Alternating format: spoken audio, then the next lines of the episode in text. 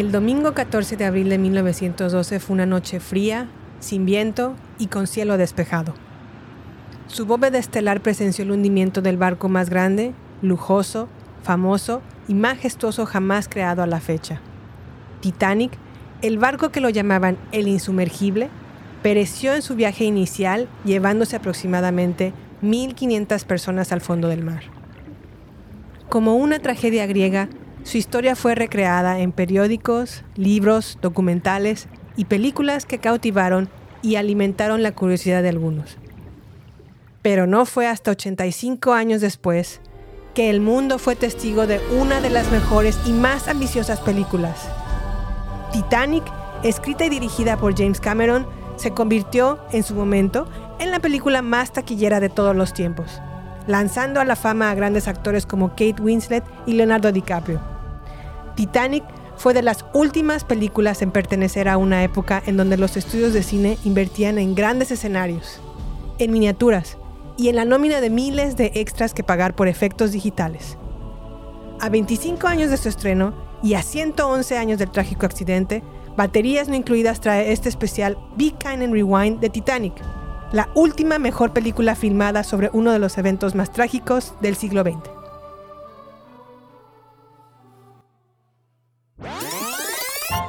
En este podcast podemos incluir momentos astutos. Yo pienso probar que estoy en completo dominio de mis facultades mentales. Podemos incluir melancolía o incluir secretos de película. Queremos que te quedes a escuchar. ¿Qué te pasa, Mafly? ¡Gallina! No te vayas. ¿A dónde vas? No seas gallina. Nunca más. Me llames gallina, Neros, nunca más. Acomódate. Bienvenidos a Baterías No Incluidas. Con Jimena Campos y Samuel López. Únete a la aventura. Un podcast dedicado a la cultura pop del cine y televisión que hicieron historia. Vamos a llevarte por un túnel del tiempo audiovisual lleno de recuerdos y grandes momentos. Prepárate un buen asiento, palomitas, algo para tomar, porque así comenzamos. Baterías no incluidas. Arranca. Bienvenidos.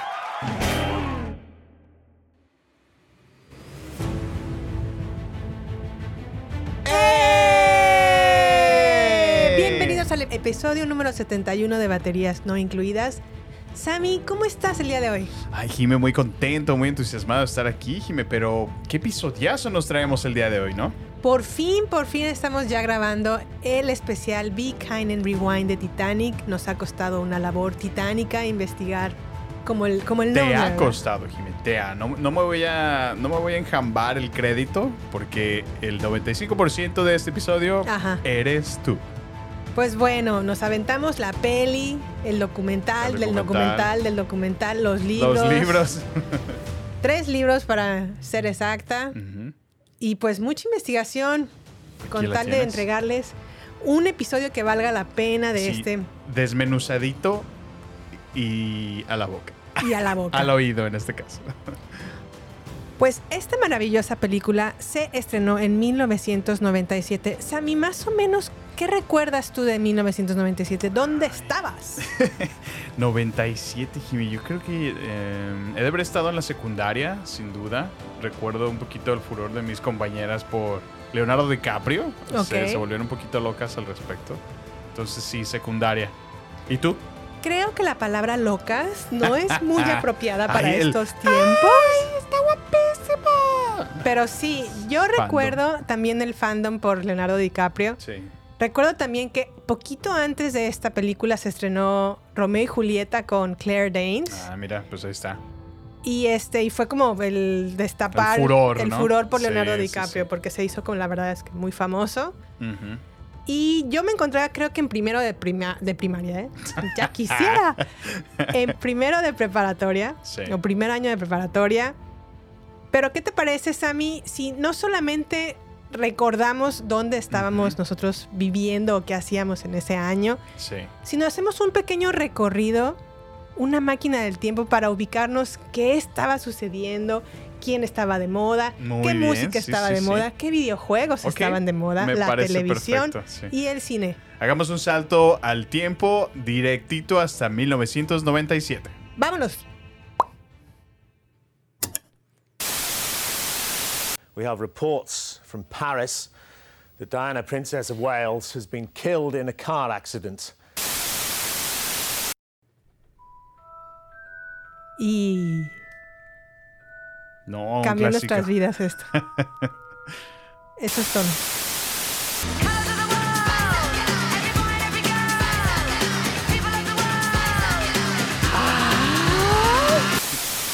De las Baby Spice. Cuando el hip hop era bueno. Cuando tenía más sabor.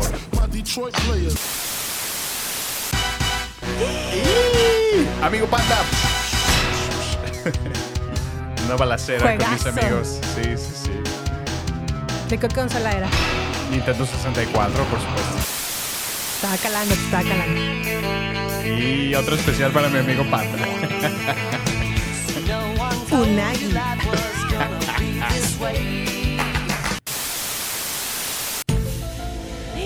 Me da miedo los expedientes secretos X. Me encanta. O sea, me asustaban, pero me gustaban. ¿Te asustan pero te gustan? Sí.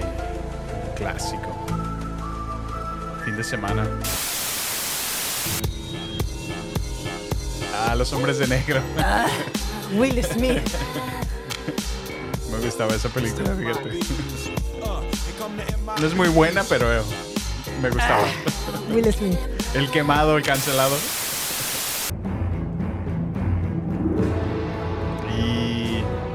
Aquí regresaba Steven Spielberg para dirigir su segunda entrega del mundo perdido de Jurassic Park. Mm, no muy buena, por cierto. Bueno, ¿y qué te pareció este salto en el tiempo, Jiménez? Pues bien, bien. La verdad es que a mí la noticia de Diana, Princess Ah. of Wales, sí me caló. A ti y al mundo entero. Sí dije, oh, no manches. Sí me acuerdo muy bien que estaba en la casa de mi tío Luis Sí. cuando vi la noticia y sí, sí dije, ay, qué pegó. tristeza de veras. Sí, mi mamá estaba inconsolable, en verdad estaba llore y llore y recuerdo a mi papá, ay, no seas ridícula, ¿por qué chillas? Pero bueno, Pues sí, pero es que era un ícono. sí, sí, claro. Bueno, a ver, ¿qué más? Yo te quiero preguntar, Sammy, honestamente, abre tu corazón y dime, Ok. ¿cuál es tu pensar acerca de la película Titanic? Bueno, eh, honestamente no era una, una gran impresión, digo, sé que fue un hitazo, o sea, fue, fue un blockbuster, ¿no? A la James Cameron, porque sabemos que es el maestro de blockbusters. Ahora los números lo prueban. Este. Yo recordaba que era una película realmente muy cursi. Tenía muchos años, honestamente, que no la veía. Hasta ahora que empezamos a, ¿Por a qué prepararnos. Pues porque realmente la temática está alrededor de, de- de un romance. Sí. Digo que pues está como en- cubriendo la tragedia que está detrás y, Sí. y de alguna manera logran que te. o necesitan crearte como una conexión con algún personaje que, que quieres defender hasta el último, ¿no? Y, y- y siento que es, utilizan el romance eh, para ello, entonces... Tú la tenías en la mente como que era cursi. Como una película cursi, una película, pues sí, romántica, sí. Digo, está la tragedia, pero ahora que la vimos cambió un poco más mi percepción porque está llena realmente de mucha acción. ¿Y en su Este- momento la fuiste a ver al cine? No me tocó en el cine, Jimé. Ya, ya. No. Solo recuerdo que sí se tardaban muchísimo en, en ver la película. Todavía está bien los intermedios. Sí. Fíjate, que cambiaban la cinta, ¿no? Ah, claro, sí, sí, sí, A mí también me tocó en aquel entonces Era ese como- tipo de intermedios. Para aquellos que no lo, no lo ubican, un intermedio era a, a media película, tenían que pausar, las luces las volvían a encender, la gente Sí. podía ir al baño, comprar las palomitas. Porque tenían que literal hacer el cambio de las cintas del proyector. es. Entonces era, era muy extensa para ese tiempo y necesitaban hacer una pausa. Sí, a mí también me tocó el intermedio, pero ah, lo que no me ha gustado, o más bien yo tuve la fortuna de ver en febrero la película porque fue un relanzamiento de sus 25 años. Ah, cierto, sí, sí. Recuerdo Volvió que la fui a IMAX, ver, ¿verdad? ajá, volvió al, al cine, la fui a ver, era la única en el cine, Tú eres la única. era la una ¿A de la, horas de, fuiste? la, de la una de la tarde. Ah, bueno, pues también. Pues no sé, pero pues, el chiste es que me, dieron, me di la oportunidad de O sea, disfrutaste revisitarla. una sala entera para ti solita. Así es. Órale, qué padre. Y la verdad es que me, me sigue impactando muchísimo. De hecho, la volví a como a, a releer o a revisitar y dije, ¿qué, qué peliculón es realmente Titanic? Te gustó mucho. Porque yo también, como muchos, a lo mejor en su época o con el pasar del tiempo, eh, hemos pensado, o bueno, he adquirido como el pensamiento de, ay, Titanic está ridícula, es muy cursi. Y poco a poco como que me fui como diciendo, ay, no voy a decir en voz pena. alta que me gusta Titanic. Sí, y sí, como que ¿en me serio? empecé como a, a- a guardar mis sentimientos acerca de la película. Pero luego cuando la vi en esta ocasión en el cine dije, no, ya, no, no voy a volver a decir nunca más eso, porque en verdad se me hizo una excelente película. Sí, Me hizo tomar conciencia de que Titanic es una película que ya no se podría hacer en estos tiempos ni de chiste. ¿Por qué? ¿A qué te refieres? A que Titanic en su momento fue una de las películas más caras de toda la historia, con 200 millones de dólares invertidos en una película. Órale. Y en, en su momento era eso, eso era carísimo, es como el medio millón yo Mm, creo que de estos tiempos. órale. Y creo que también la manera en la que hicieron la película, es decir, invertir en sets, porque hicieron casi un barco del mismo tamaño Eso solamente para la fíjate. película. Sí, sí, sí, me había inventado un documental al respecto. Sí. Ya creo, yo creo que ya no lo harían en esta época. Pues es que ahora en, una temporada o en una época donde ya todo es más conveniente con pantallas verdes, Jime. O sea, si Sí. te fijas, un Mandalorian. O sea, un 80% de sus escenas son detrás Digitales. de un- una pantalla verde. Así es. O sea, que no está mal, pero sí, sí le, le descuenta mucho, ¿no? O sea, más realismo. Y creo que también la película se volvió tan, tan popular en todo el mundo. Sí. Por ejemplo, yo recuerdo muchísimo la canción de Celine Dion. Ah, cómo la sí, sí, sí. repetían y la repetían. Yo nunca fui muy fan de esa ¿no? película en particular, Ajá. de esa canción en particular, perdón. Pero me, me acuerdo que después se convirtió como en un meme, que era como una flauta, ¿te acuerdas? Sí. Mira, de hecho, es el famoso fail. A ver.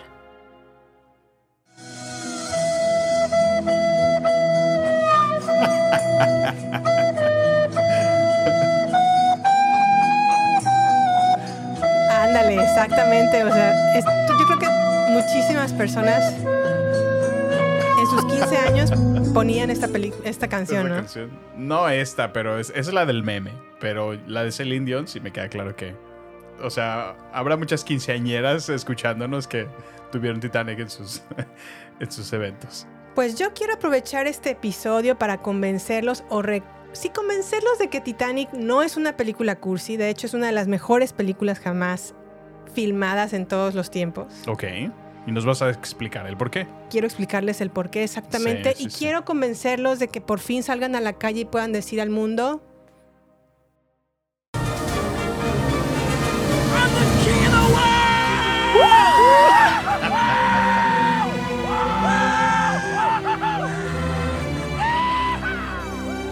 así, así quiero que salgan a la calle y digan, soy el rey del mundo, yija, uja, uju.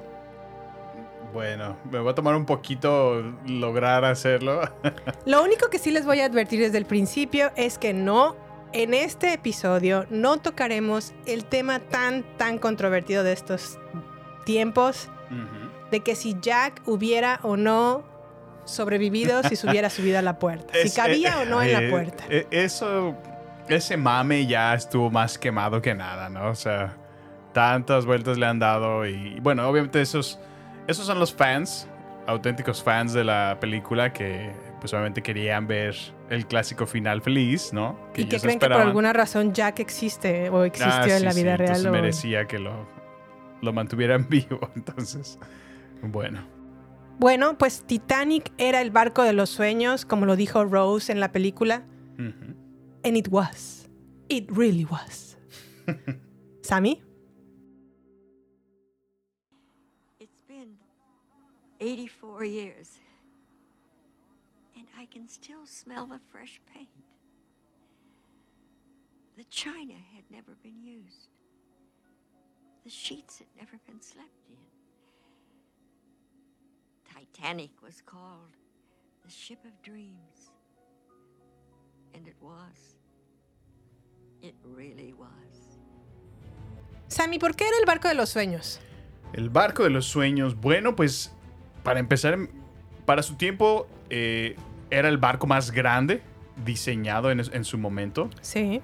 Tenía unas medidas de 269 metros, lo que es equivalente a 2.6 canchas de fútbol o 2.9 estatuas de la libertad, solo para que te des una idea. Me doy una idea con las canchas de fútbol. 2.6, o sea, casi tres canchas Casi de tres fútbol. canchas de fútbol, así es. Eh, tenía un grosor de 28.2 metros ok. y el peso tenía 52 toneladas, que es un equivalente a 300 aviones de- del famoso Boeing 747. así es. 300 aviones de esos pesaba. 300 aviones. Entonces, pues realmente es, es un tremendo barconón para su época. Contaba con instalaciones de primera, como lo, lo- te diste cuenta en la película. Es, es de las cosas que más gusta de, de la película en sí, Sí. Jimé, porque se apegaron muchísimo a los diseños originales. Tenía amplios comedores, suites, un café muy al estilo parisino, si te apetecía. Eh, tenía un cuarto de lectura, escritura, poseían las recámaras baños turcos, tenía una alberca, inclusive tenía dos, dos barberos para que en cualquier momento pudieras disponer y te quieras afeitar, tenía un gimnasio. Los Wow. cuartos de tercera clase se componían de cuatro literas por cuarto. Ajá. Y la única desventaja de la tercera clase es que realmente solo tenían dos baños para 700 personas. Entonces, Híjole. imagínate, ahí sí la pobreza o la distinción social podría... Sí, era muy marcada. Era muy notable, así es. Y bueno, las decoraciones eh, en este, en el launch de, de la primer clase, la decoración fue muy al estilo eduardiano. Eh, esto fue más o menos en el reinado de Eduardo VII entre 1901 y no- 1910 Sí. el cual se distinguía por las influencias del arte, la moda europea, la ostentación, opulencia y los grandes lujos. Ok. Las clases sociales sin duda marcándose en cualquier momento que podamos ver. La zona más impresionante de esto, Jimé, es la escalera principal, ya que está iluminada con luz natural que pasaba a través de un domo grande de vidrio en pared de fresno. Este contaba con un reloj en el centro, con dos clásicas figuras simbolizando el honor y la gloria, coronando el tiempo. Que esto está replicado exactamente en la película. En la así como lo pueden ver, exactamente así fue en el Titanic. Así es, ¿Y qué comieron los pasajeros del Titanic en su última cena, Sammy? En su última cena, el menú que, que se presentó fue ostras con vinagreta de chalota, consomé Olga, un salmón ahumado con salsa muselín, un pato asado con salsa de grosellas y patatas dulces al gratén, Ay, qué rico. además de un filete de ternera con salsa chateaubriand y patatas asadas, Uh. un helado de vainilla con frutas mixtas. Y pues bueno, la gente cenó, La gente estaba cómoda, lista, haciendo el sobremesa. preparándose para irse a Eh, dormir. muy probablemente. Y así que alrededor de las 11.40 de la noche, Jime, el barco lamentablemente fue rasgado por un iceberg. Ok.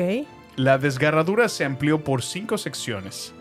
Esto provocó que el Titanic se hundiera en un periodo de 2 horas 40 minutos, llevándose al fondo del océano, como lo mencionaste al principio, a más de más de 1.500 personas. Ok, esto también está muy eh, detallado en la película de Titanic. Chocó a las 11.40 eh, de la noche. No se encontraban los binoculares, por alguna razón se perdieron en algún punto del viaje. Aunque recibieron ah, bastantes mensajes ah, advirtiéndoles sobre la presencia de icebergs, Sí, no bajaron la velocidad. híjole. Entonces se cometieron en realidad muchos, Muchos errores, errores, humanos que Sí. hizo o que más bien provocó que más vidas se perdieran en este barco. Sí, Y eso sí, se puede ver muy eh, retratado en la película. La película. Algo que tenía muy eh, presente James Cameron cuando comenzó la investigación de Titanic es que se apegara lo más posible tanto los personajes, obviamente los ficticios no, esos son de su creación, pero los que sí eh, estaban en el barco fueran lo más apegados a la realidad posible, junto con los hechos, junto con toda la, la estética del barco, Sí, sí, sí. completamente apegado a, a la realidad de lo que fue, ¿no? Pues hizo sí, una referencia cruzada, ¿no? Entre todo, como dices, los hechos, que fueron los, los reales, los documentados, los Sí. comprobados, con los personajes, que algunos fueron ficticios y otros reales también, Así es. para hacer la historia más, lo más apegada posible a la, a la verdad. A la verdadera. Y bueno, tomando en cuenta los personajes ficticios, pues la historia gira alrededor de Rose y de Jack, principalmente de Rose, que es la protagonista. Sí, Y obviamente para James Cameron el encontrar a su Rose, pues eh, comenzó con una labor titánica hasta que llegó a oídos de Kate Winslet, que estaban buscando una Rose. órale. Movió cielo, mar y tierra para convencer a James Cameron de que ella era la Rose adecuada. Kate Winslet en ese momento no era tan popular como lo es ahora. De hecho, solamente había participado en una sola película que se llamó, se, se llamó Criaturas Celestiales o Heavenly Creatures de 1994, Órale. bajo la dirección de Peter Jackson. Fue un parteaguas esta película Fue para un ella. parteaguas para, para Kate Winslet, Órale. así es. Y eh, la manera en la que convenció más o menos a James Cameron fue primero enviándole cartas, eh, expresándole como la admiración por el guion, Sí, por sí, la sí. Eh, tratando de explicarle a James Cameron que ella se identificaba con el personaje porque también tenía un espíritu independiente, era una persona con espíritu aventurero. Una pregunta, Jimé. Sí. James Cameron hizo el guion. James Cameron escribió el guion y pues bueno, dirigió la película. Dirigió la película. Sí, obviamente. Sí, la Ajá. dirección sí, pero no sabía del guion. Órale. Sí, sí, sí, también lo escribió completamente. Y bueno, Kate Winslet en su momento pues audicionó con otros actores. Sí. Sin embargo, algo que le decía mucho Kate Winslet a James Cameron era, si no me contratas a mí, está bien, no voy a forzarte, pero tienes que contratar a Leonardo DiCaprio. No hay persona más adecuada para este papel de Jack que Leonardo DiCaprio. Órale. Y sin embargo, o irónicamente, Leonardo DiCaprio no estaba interesado en lo absoluto en participar en esta película. Le Mira, llamaban para hacer audiciones, decía que no estaba interesado, hasta que leyó todo el guion completo. Y entonces sí, dijo, ok, no está tan, tan mal como yo creía. La razón por la cual Leonardo DiCaprio no quería participar es porque sabía que era un blockbuster y no se quería hacer popular de esa manera. Nunca has sido una persona muy falló. interesada en, en participar en películas taquilleras. Sí, sí, sí. Era más independiente entonces. Era más independiente, Sí. sí. Y apenas pues este, empezaba a agarrar como fama, ¿no? No, y sí, veo, veo lo que dices de Leonardo DiCaprio porque como se ha pegado muchísimo a trabajar como con Quentin Tarantino todo este tiempo Sí. y que le gusta de manera independiente no trabajar en otros films que a lo mejor no son los super blockbusters. Exacto, Sí, él, él sí, ha sí. dicho públicamente que no le interesa, por ejemplo, grabar películas de superhéroes y que Ajá. nunca va a estar en, En una lo- de ellas. En una de ellas, en lo absoluto. Y pues bueno, ese era el temor de Leonardo DiCaprio hasta que pues bueno, le dio el, guion y dijo, ok, sí, esto una- es una buena película, sí quiero participar en ella. Pero creo que la grandeza de lo que eh, sucede con este dúo es que no solamente son buenos actores los dos, que lo son ahora, Sí, y no solamente por. Titanic, o sea, por muchas más otras películas que han hecho justicia al nivel de actoral de los dos. Sí. Pero creo que también algo que tienen mucho en común Leonardo DiCaprio con Kate Winslet es que juntos hacen una excelente química. Sí, sí, se, se ve que se llevan bastante bien y, y bueno, lo puedes ver reflejado en, en otros eventos. Ves como apenas si se encuentran y, bueno, se saludan como viejos amigos. O sea, sí, son muy amigos, ajá. eh, se, se siente una química muy genuina en la película. Y una muy, muy amistad pues muy sincera entre los Así dos. es. Pues bueno, Sammy, yo quiero que más o menos me platiques o nos platiques Ujú. por qué Titanic fue en su momento la película más cara de la historia. Pues mira, eh, de acuerdo a la investigación que comenzamos, fue la razón principal fue porque se invirtió muchísimo en, en locaciones, como lo mencionas al principio, se utilizaron figuras en miniatura a escala eh, del tamaño real del barco, Jimé. Entonces, sí, sí. los vestuarios, Sí, los vestuarios utilizados, están el maquillaje, las réplicas de todos los interiores, como lo mencionas, o sea, usaron caoba real, Jimé, en las escaleras, en las Fresno. paredes, o sea, Los muebles, Los los, muebles, platos, los la cubiertos. china. Todo eso fue hecho otra vez. Sí, sí, sí. O sea, recreado lo, lo más auténtico posible a- a, como se utilizaban en aquellos años.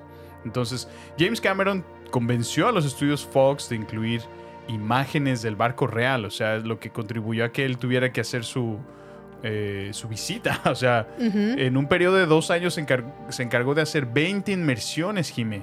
Oh, wow. Donde están los restos en el, del Titanic en el, en el, en el del mar. Atlántico. En el Atlántico, ok. Sí. Así es. Además de los modelos, obviamente, que, que ya se estaban desarroll- desarrollando en miniatura para representar los restos de- del Titanic. Claro. Entonces, eh, obviamente requirieron decenas y decenas de extras que pasaron horas, horas y horas en tanques Sí. de agua, Jimé. Sí, sí, sí.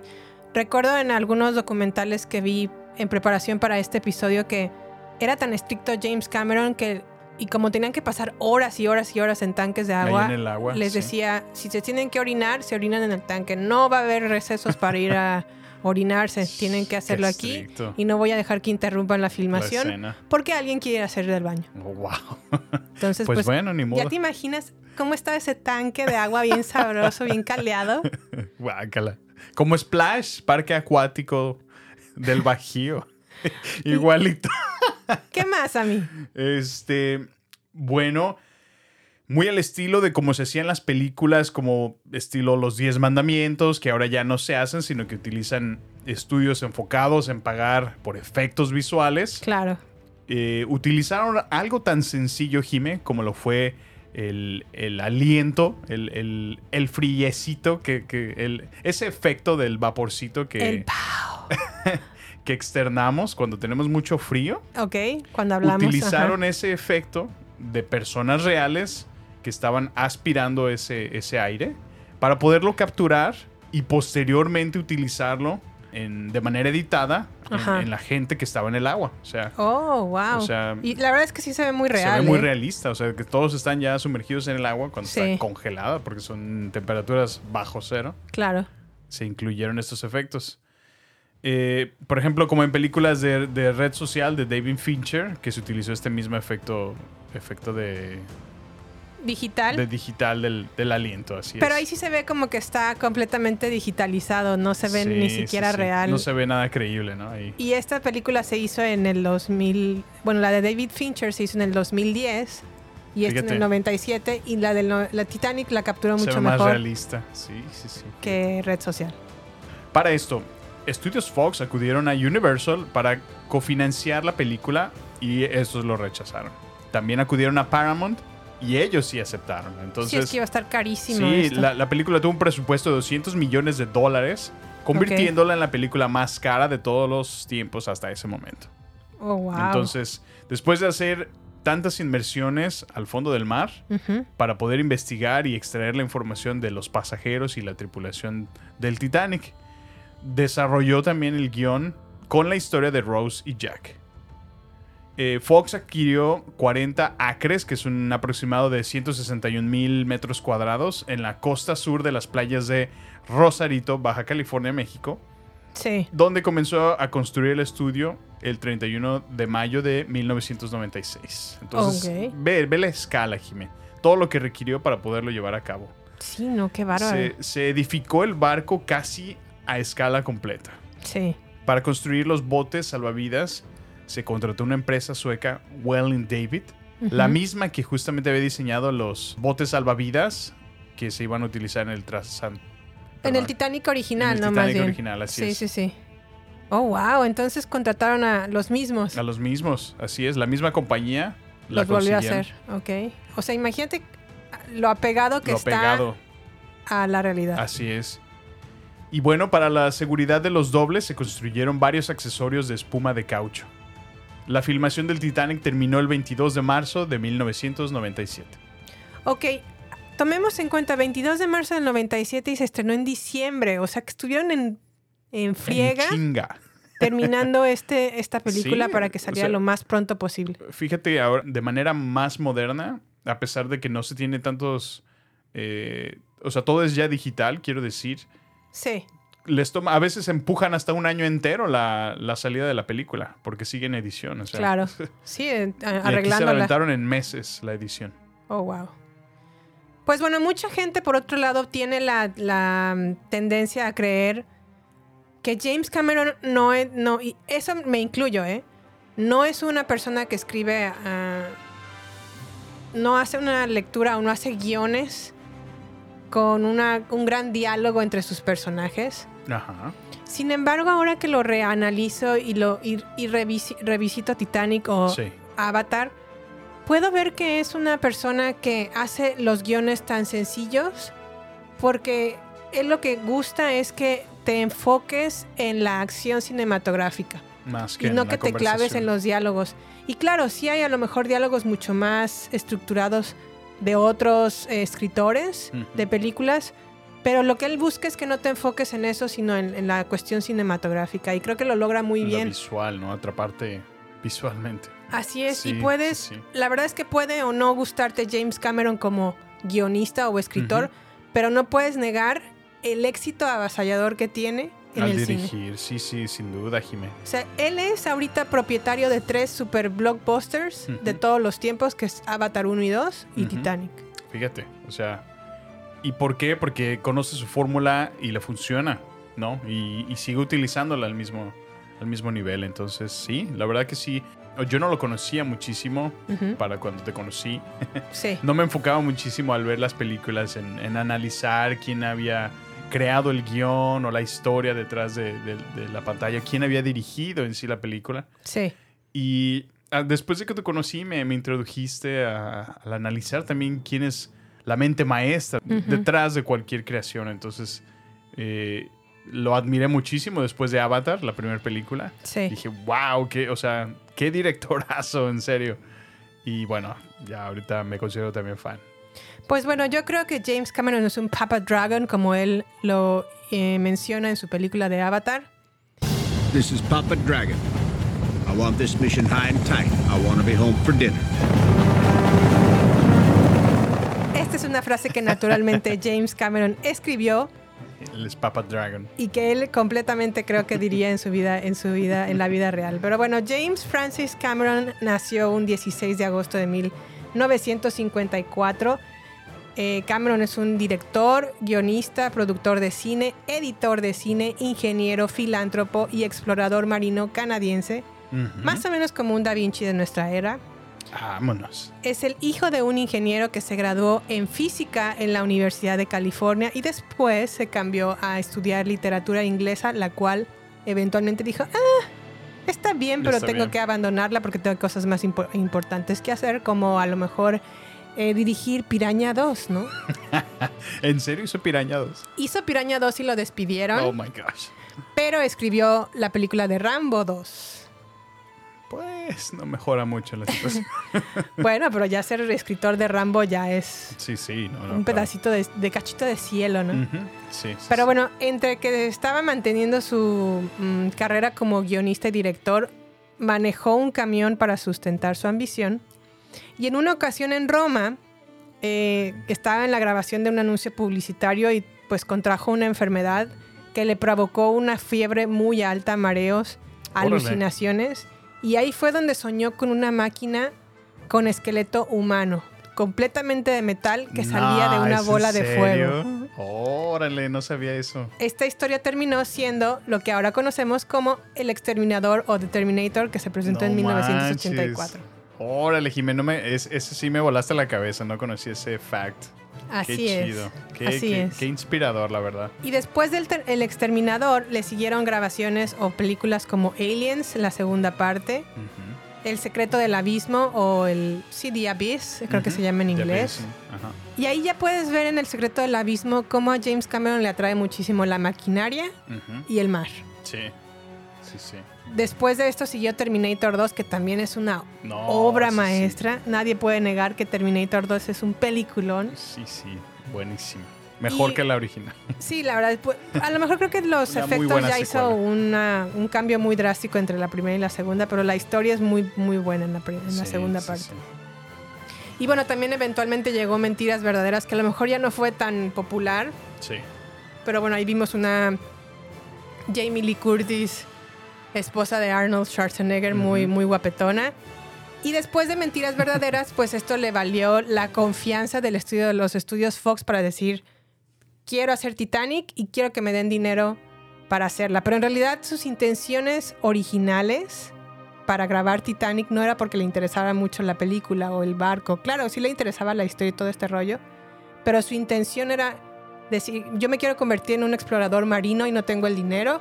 Órale, Voy ¿en a venderles esta historia a los estudios Fox para que me financien esta película y de esta película Ah. me voy a hacer millonario y entonces voy a poder Órale. sacar el presupuesto para hacer eh, explorar los, los océanos, como es lo, Ah, lo que mira, a mí me gusta. ese es otro dato que no conocía. Entonces, él realmente gusta de hacer exploraciones submarinas. Sí, sí, él es, es- pues ya es con- considerado un explorador marítimo. Órale. No solamente ha hecho inmersiones al Titanic, que han sido más de 20, Sí. sino a muchos otros vestigios. Mm, Órale, qué interesante, Jimé. No, no conocía ese dato. Pero bueno, así como James Cameron tiene su lado bueno y todo esto del el Da Vinci de nuestra era, Sí. también es una persona que tiene su lado oscuro. Y cuando dice I'm the king of the world en los Oscars, I'm the king of the world.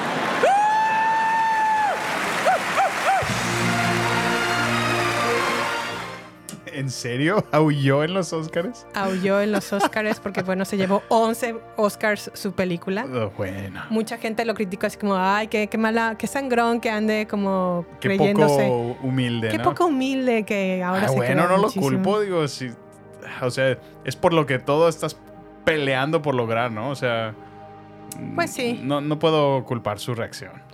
Y bueno, es un ser humano como cualquier Pues otro. y, estaba emocionado.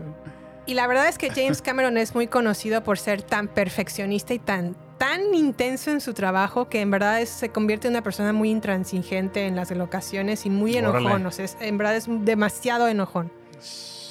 Bueno, ya pues, en, en su sí. momento Titanic ya tenía como muy mala publicidad cuando fue su rodaje por todo lo que estaba sucediendo entre uno de esos accidentes que, o bueno, no accidentes, pero cosas que sucedieron en el rodaje fue que alguien, y hasta la fecha no se sabe quién, Ajá. puso en la comida de todos los del staff y los actores una sustancia que se llama fenciclidina Ok. que es como una droga que provocó que todo el mundo empezara a tener alucina- alucinaciones, tanto el staff como los actores, ¿En serio? y que la- en la madrugada fueran a visitar el hospital, pues porque estaban en ese estado. ¿no? O sea, su- gente trabajando para el rodaje Sí. trató de sabotear la filmación de la película. porque este señor es una persona bastante intransigente y grosera. Que dijeron, ¿A "No, alguien le molestó? Dijeron, ah, Y- sí, paz. nos llevamos a todos los actores y hasta Sí, sí, doble- sí. los dobles. Hubo también bastantes accidentes en la grabación de la película porque, pues bueno, entre tan- estos accidentes fueron como algunos como rompedura de huesos, Sí. los clásicos resfriados, las gripes, infecciones de riñones por pasar muchas horas en el agua. Órale. A Kate Winslet le fue bastante mal, le dio influenza, le dio gripas, le dio también enfermedad de los riñones. Pobrecilla. Y James Cameron decía, rápido, componte porque no me puedes parar la grabación. No manches. Entonces, en ese entonces los trataban a lo mejor un poquito más mal a estos, este dúo, Sí. porque no eran tan taquilleros ni tan Tan pros, ¿no? importantes como lo son ahora, ¿no? No, ahorita ya te, te andan hasta contrademandando, ¿no? En tres segundos. Así es, y bueno, como les mencioné hace en un momento, él quería la exploración al mar y pues por, por eso fue que les vendió esta historia al, Mm. al, est- al estudio Fox. Qué padre, ¿no? Que eh, tú persigues tu sueño, Jime. Estés en búsqueda de lo que tú quieres y estás viendo los medios de cómo llegar a eso que quieres. Sí. Y, y- y de manera intermedia te ganaste 11 Óscares, ¿no? O sea, sí. de todas maneras cumplió su logro. Cumplió eh, la exploración marítima que tanto deseó. Sí. La financió como le dio su gana. Y en el camino, ah, pues me ganó 11 Óscares. Qué toda madre. Pues bueno, la manera en la que él presentó el proyecto a la, a la Fox es que a través de un libro que se llama Titanic, una eh, historia ilustrada del autor Don Lynch e ilustraciones de Ken Marshall, abrió el libro Ajá. y dijo literalmente, este barco, Romeo y Julieta, en él. Órale. Y los de Fox, oh, sí, sí, sí, sí, te lo pagamos, sí, sí, Si sí. queremos, sí, sí. Ese fue lo único que tuvo ¿En que decir? James Cameron para que le dijeran sí a Titanic. Oh, wow. Órale, eso está otro fact. Muy bien, Kiki. Me gusta tu. Me gustan los facts que traes para este episodio. Oye, Sammy, a mí me gustaría entonces, pues bueno, todos sabemos que Titanic se, di- se divide en dos historias, ¿no? La primera parte, la historia de Rose y Jack, la historia de amor, el así romance, es. El calor de la pasión. Y, Y, la luego segunda parte, el dolor, el sufrimiento. la decepción, decepción. la desolación. y Sas, que viene el iceberg y ¿qué pasa, Sammy?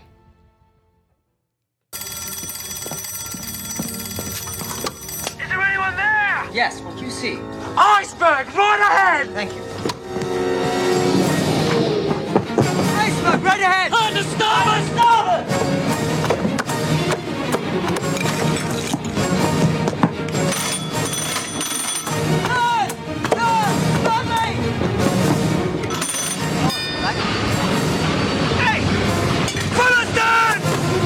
Bueno, Jime, como lo mencionaste, Titanic, pues son dos películas en una.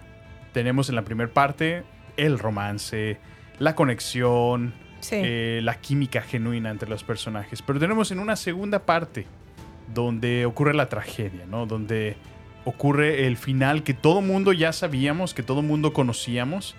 Y sin embargo, James Cameron, eh, muy inteligentemente, Jime, ya sabiendo de que la audiencia conocía esto, ya sabía de que se iba a terminar la película, pues aún así él creó por medio de una animación en computadora cómo fue que el barco se hundió, Jime. Cómo sucedió en la vida real, o al menos lo más cercano a cómo pudo haber sido eh, ese evento. Entonces, la manera en que él contó la historia, que en la primera parte, como lo mencionamos, es la historia de amor, Sí. eh, para Disney Plus tenemos un documental en donde James Cameron analiza junto con su equipo de expertos Sí. qué tan certero fue eh, la película basada en los hechos reales, ¿no? Específicamente si el barco se partió de la manera en la que lo vimos representado aquí en la, En la peli, película. Así es. Eh, una de las conclusiones que llegaron en este documental Sí. fue de que la popa se levantara a 90 grados y se partió antes de esto. ¿Sí? O sea, en la película se, se parte, se levanta la popa en- a 90 grados y se parte el barco. Y se parte el barco. así Pero en es. realidad esto, no, sucedió. ocurrió, así es. Sí, sí. Eh, y bueno, pues la, la película obviamente difiere por todo el diseño de vestuario, el diseño de producción que se, que se utilizó, Jimé. Muy bien, pues bueno, otra cosa que también eh, mencioné en, en una parte de este episodio es que James Cameron escribió el guion de, de Titanic y una de sus frases muy célebres o muy cursis que otros consideran es la siguiente. That's nice. What is it, a sapphire? A diamond. A very rare diamond. Jack, I want you to draw me like one of your French girls. Wearing this. All right. Wearing only this. Aquí Rose más bien le pide a Jack ¿no? que la pinte Sí, sí, sí. con su diamante en el cuello. Bueno, y es que es un momento bastante Íntimo y personal, ¿no? Así es. Porque le pide que la, pi- la pinte como una de sus chicas francesas que es al desnudo. Jack, por toda la película, se ha paseado con una, una libreta, con Sí. hojas y una tiza, para estar dibujando constantemente, lo que te nota que es un artista, ¿no? Ajá. Entonces, se siente ella atraída por su trabajo, ¿no? Ya que ha, Sí. ha- ha hecho dibujos a desnudo. Sí. Entonces, es donde le hace su propuesta indecorosa.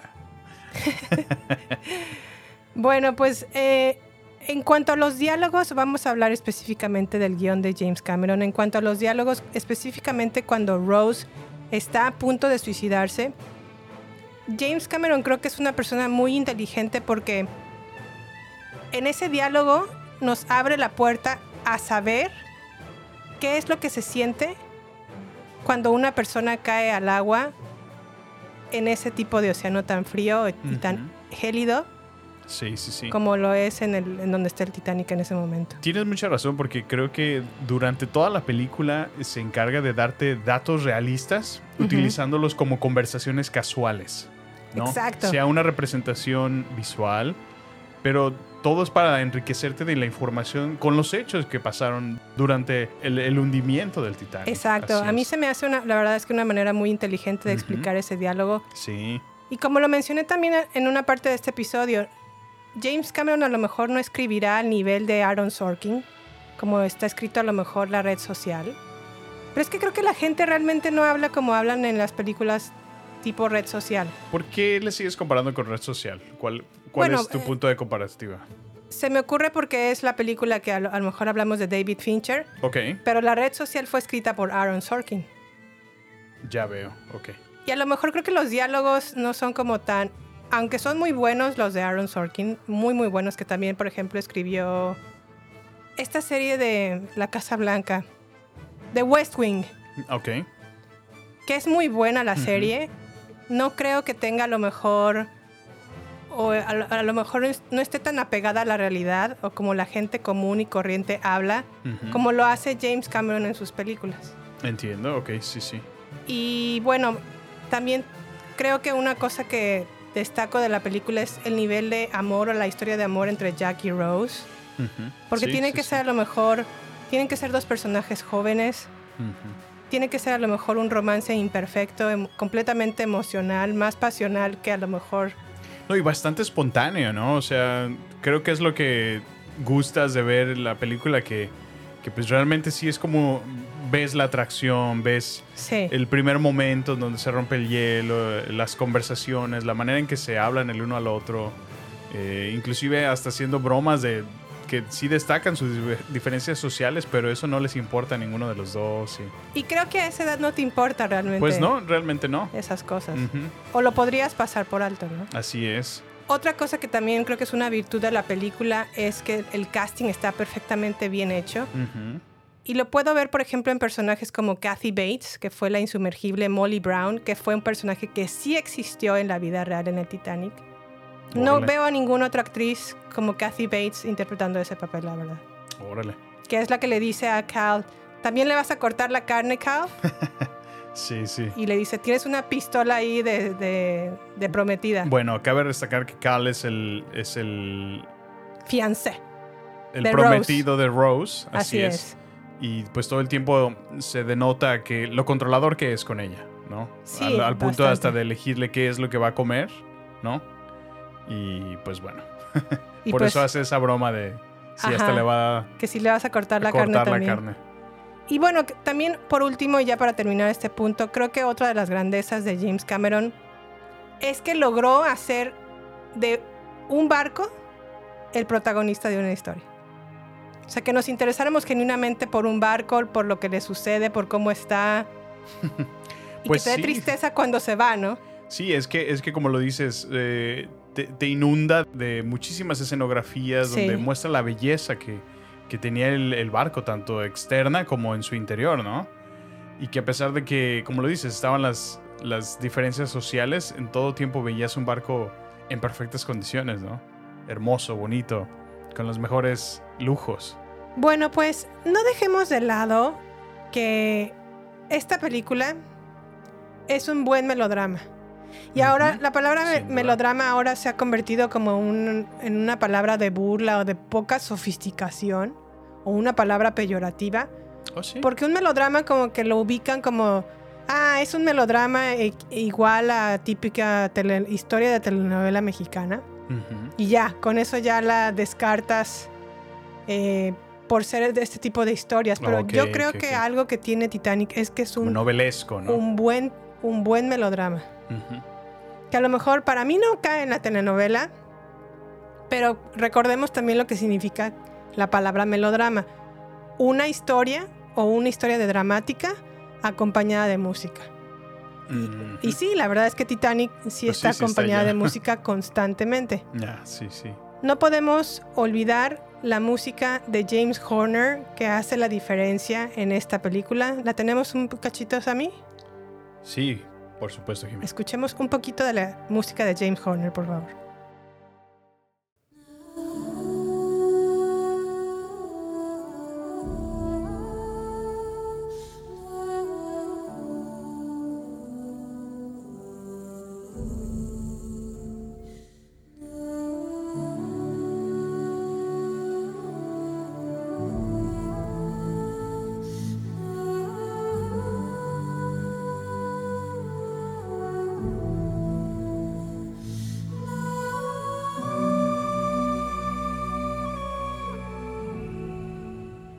Muy icónica, Jimmy, ¿no? ¿Quién puede negar que escuchando esta canción dices, ah, Ya. Titanic? ¿No? La ubicaste inmediatamente, así es. Pero bueno, según la Real Academia, la RAE, La RAE, la Real RAE? Académica Española. esa, según la RAE, esa, esa, según la RAE, la palabra melodrama es una obra teatral, literaria, cinematográfica o radiofónica en la que se acentúan los aspectos patéticos y sentimentales. Y si bien un melodrama no crea personajes complejos ni en tonalidades grises, son más bien los personajes son como blancos o negros o buenos o malos. Sí, sí, sí. Veo, veo eso reflejado en las novelas, así es. Y también un poquito en Titanic. La, la, la, la- esa es una realidad, no hay que Sí. negarlo. Pero bueno, según Peter Brooks, la palabra melodrama significa una victoria sobre la represión, un momento climático en el que los personajes se pueden confrontar unos a otros con expresividad total para solucionar el significado de sus relaciones y su existencia. Mm. Aquí lo que también Cameron, y lo hace de manera muy inteligente me parece, captura o contrasta muy bien el esnovismo de la primera clase. La mamuquez de la primera clase, Sí, sí, la, ostentosidad. la ¿no? ostentosidad, la maldad Ándale, sí, sí. de la primera clase o de la clase alta. Y en contraste pone la generosidad de los de la tercera clase, la felicidad, porque todos son felices en tercera clase, Ah, serán sí, pobres pero felices. Todos son felices. Todos son muy felices. Cantamos, nos alegramos. Representa a Rose como una mujer reprimida, a punto de casarse con un hombre al cual no ama, pero que está siendo forzada a casarse con él por Está el, sometida, básicamente. por el bienestar de la familia, porque la, la mamá es la que le hace la presión de te casas con este hombre porque necesitamos seguir manteniendo nuestro estilo de vida. Sí, por supuesto. Y en contraste, Jack representa la libertad, la valentía, la compasión y el amor. ¿no? Sí, sí, sí. Los, comple- los completos opuestos, ¿no? Como dices. Y obviamente el mensaje, uno de los mensajes principales de Titanic es que se debe de elegir el amor y que elegirlo es la opción moral correcta que sobrepasa las frivolidades y las mamucadas de la clase social alta, ¿no? Pues sí, sí, sí. Para mí la verdad es que Debería ser Titanic- lo más adecuado, así es. Para mí la, la realidad es que Tita- Titanic es un melodrama bien hecho, no es un caso de la vida real porque pues estos dos personajes Mujer, caso de la vida real. pues son ficticios, pero eh, la verdad es que para mí es un melodrama bien hecho. Bien hecho, sí. sí, Pero sí. bueno, para Sammy y para todos ustedes, para poder entender un poco más la relación entre Rose y Jack Y Cal. Sí, porque es un triángulo, ¿no? Es un triángulo aquí. nos dimos la oportunidad o la tarea de leer un libro que se llama Cómo evitar enamorarte de un imbécil o Oh. en su título en inglés, a lo mejor no lo dije bien, Sammy, tú me vas a ayudar con esto. How to avoid falling in love with a jerk. Pues sí. Con un pendejo yo le pondría, pero. PG-13, ¿verdad? Un imbécil. que un imbécil, así es. Del escritor eh, John Van Epp. Él eh, utiliza un acrónimo que se llama FACES y que lo vamos a utilizar también nosotros en este, en este es- triángulo. Faces igual a caras. Faces igual a caras, ajá. Y con esto vamos a analizar esta relación de este trío candescente, pero no sin antes recordarles este triángulo amoroso. Necesito quererte, culpable o no.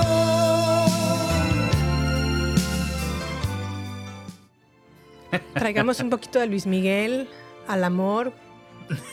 Sammy, yo te quiero preguntar como Luis Miguel, ¿tú crees, tú, tú quién crees que es el verdadero culpable en este triángulo amoroso?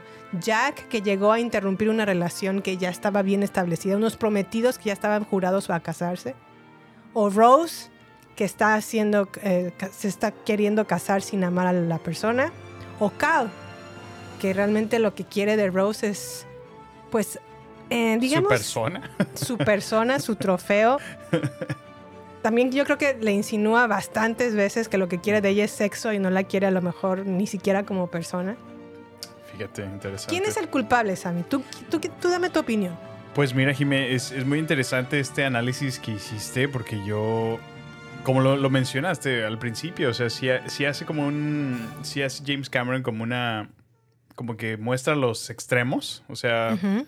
Los ricos son los malos y los pobres son los buenos, ¿no? Ok. Entonces como que te la, o sea, como se la compras, o sea, así por como te van presentando la película, te hacen enamorarte de, de la, la parte valiente de Jack, de tomar los riesgos, se toma la vida muy ligera. Ujú. Pero pues dijera mi madre, ¿no? Que va- de qué van a vivir, de qué van a comer, de, van, a, van a comer de alegría, van a comer de risas. No, ¿verdad? O sea, De pasión. o sea, también la lección que estaba haciendo Rose con Jack, pues si lo vemos desde una perspectiva inteligente, pues no necesariamente era la mejor decisión. A lo mejor lo que le traería felicidad por un momento, pero después, ¿no? Ok, a lo mejor ese es un buen punto. todo lo que le, le echaría encima y le recriminaría. Sí. Y pues de Cal ese sí no me sorprende mucho porque realmente Cal ha sido la misma persona siempre. Aparentemente viene de familias que, que siguen siendo ricas y toda su vida es donde se ha movido. Él está en su mismo entorno, en su ambiente. Más bien ahí la extraña, la ajena a eso es Rose, que está como en punto medio tratando de llegar ahora al siguiente tier, ¿no? Al siguiente tabulador en la, en la escala social, ¿no? Entonces, me es difícil elegir quién realmente es un, es, es un villano, porque no, no creo como tal que, que podamos definir que hay un villano. Ujú. En algunas características sí, sí necesariamente sí es Cal, porque ya hay un momento donde hasta atenta por su vida de Rose y de Jack al mismo tiempo. Entonces sí lo convierte en defini- definitivamente en un antagonista. Claro. Pero en cuanto a su, a su trío amoroso, Sí. em, pues no, me es difícil en realidad elegir un, un- A un culpable. a un culpable.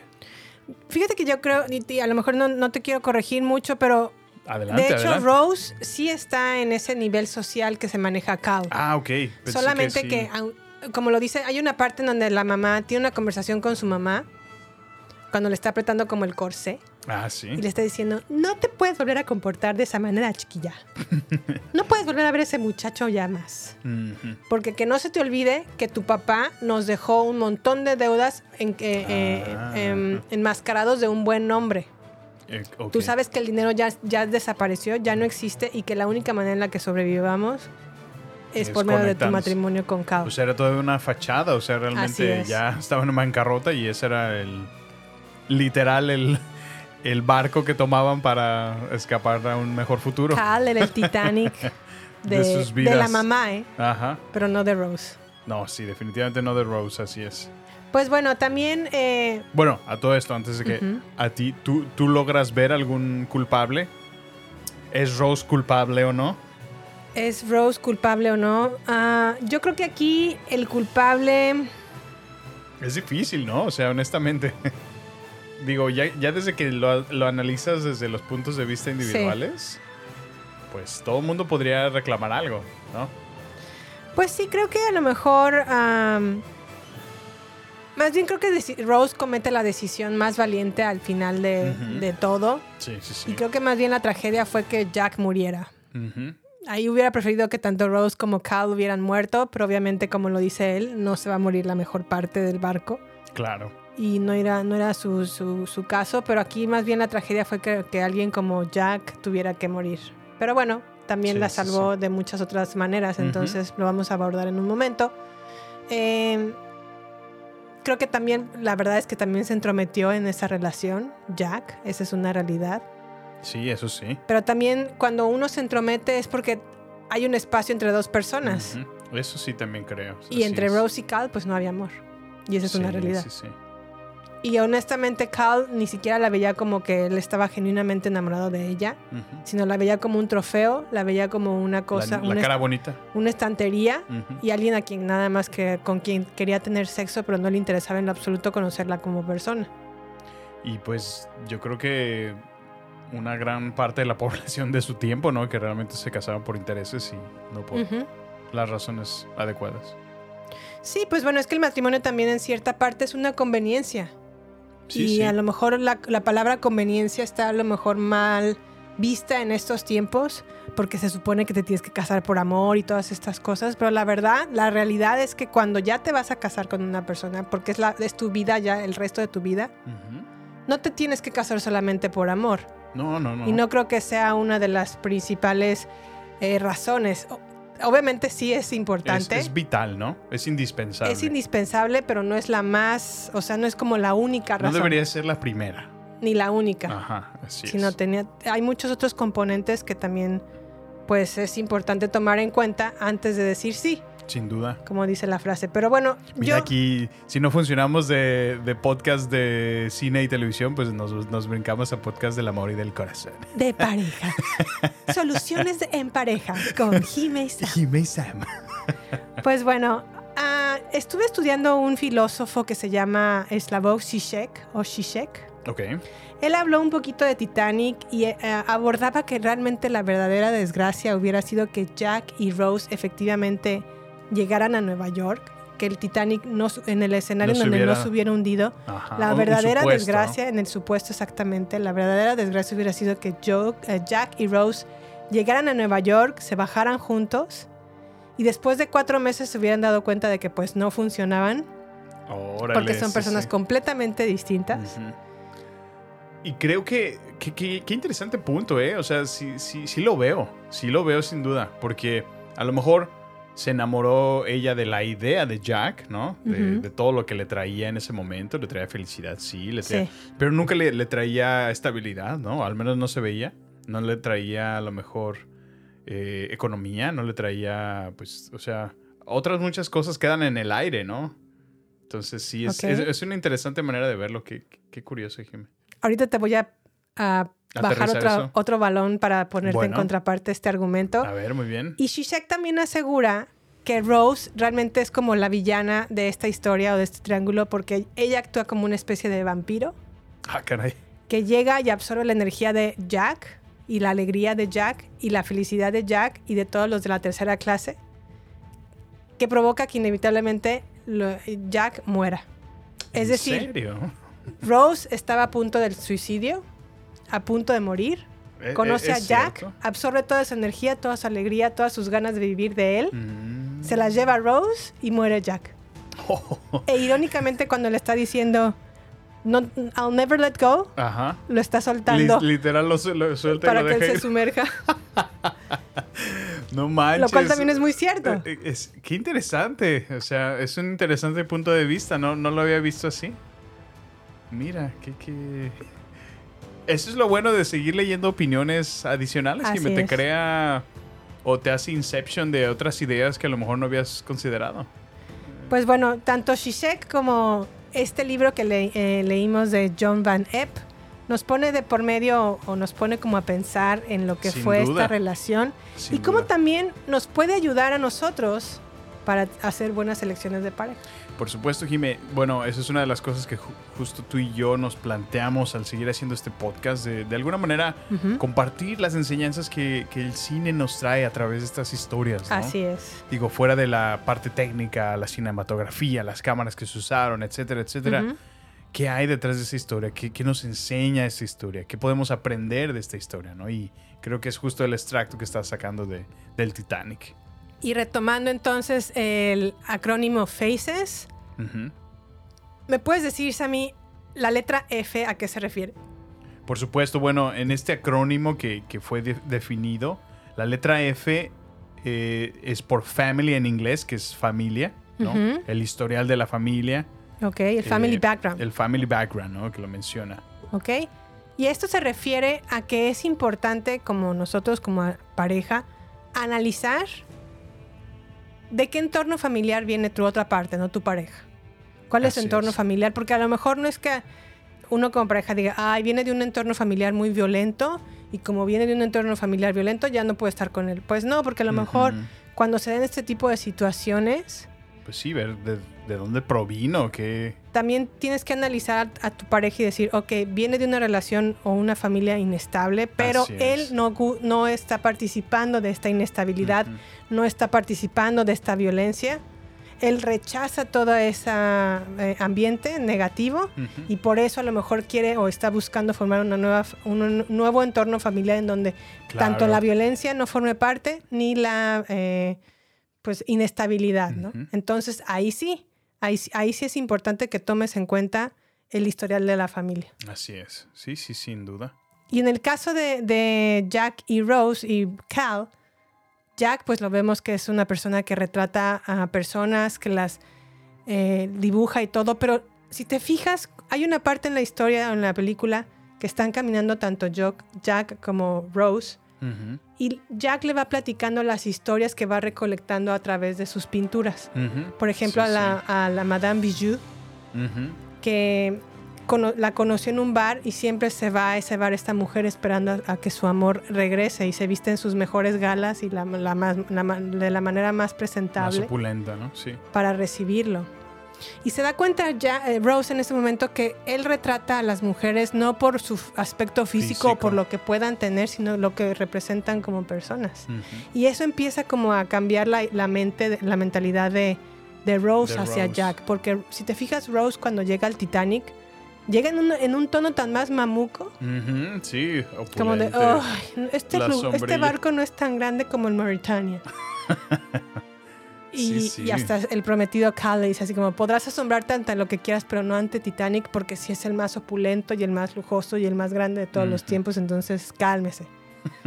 pero realmente Rose también tiene una actitud bastante mamuca, Sí, sí, sí. que cuando conoce a, a Jack, como que se va cayendo esa, esa como pared Ajá. y se va presentando ya como realmente la es. persona que Pero es. poquito a poco, porque aún así, si recuerdas, hay un momento eh, donde se como que se disgusta, eh, eh, se disgusta Rose con, con Jack y hasta le dice, bueno, vete de aquí. Sí, Últimamente... vete, de, vete de mi barco, yo estoy en, mi- en- la parte de mi- mi barco. En mi zona, ¿no? Sí, Es estás como en la parte de mi barco, Ajá, tú vete. entonces dices, ah, caray, o sea, Sí, ajá, realmente le- le sacando lo, lo que tiene adentro, ¿no? Sí, sí, sí.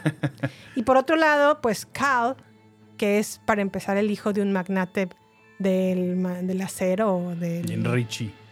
Es millonario. Y obviamente lo que vemos en Cal, y eso lo podemos ver cuando Rose está a punto de suicidarse, que la salva Jack, llega Cal a la escena y le dice así como de, ¿qué estás haciendo con mi mujer? ¿Por qué la estabas tocando? ¿Quién te crees tú que eres? Así como los trata Luego, como... bien violento. Ajá, los- y aparte los trata como peste, o sea, como gente que no son personas, sino como no tienen dinero, tú estás como... Inferior para mí a eres mí. como basura, o sea, no Sí. eres nadie. Y así es la manera en la que trata Cal a las personas. Y eso es, lo usamos en este momento para que puedan ver si e- esta persona trata así a las personas, para que veas cómo en, en el futuro te puede Te tratar puede a ti. Sí, sí, sí. O sea, se trata de ese análisis, así. ¿no? Así es. Bueno, y la, la letra A, Sammy, ¿qué dice? A, A proviene de attitudes and actions. O sea, actitudes y acciones de nuestra conciencia. Ok. Aquí tenemos un pequeño audio, ¿no, Sammy? Por supuesto. Vamos a analizar actitudes y acciones que se toman en conciencia o inconsciencia. Don't do it. Stay back. Don't come any closer. Come on. Just give me your hand. I'll pull you back over. No, stay where you are. I mean it. I'll let go.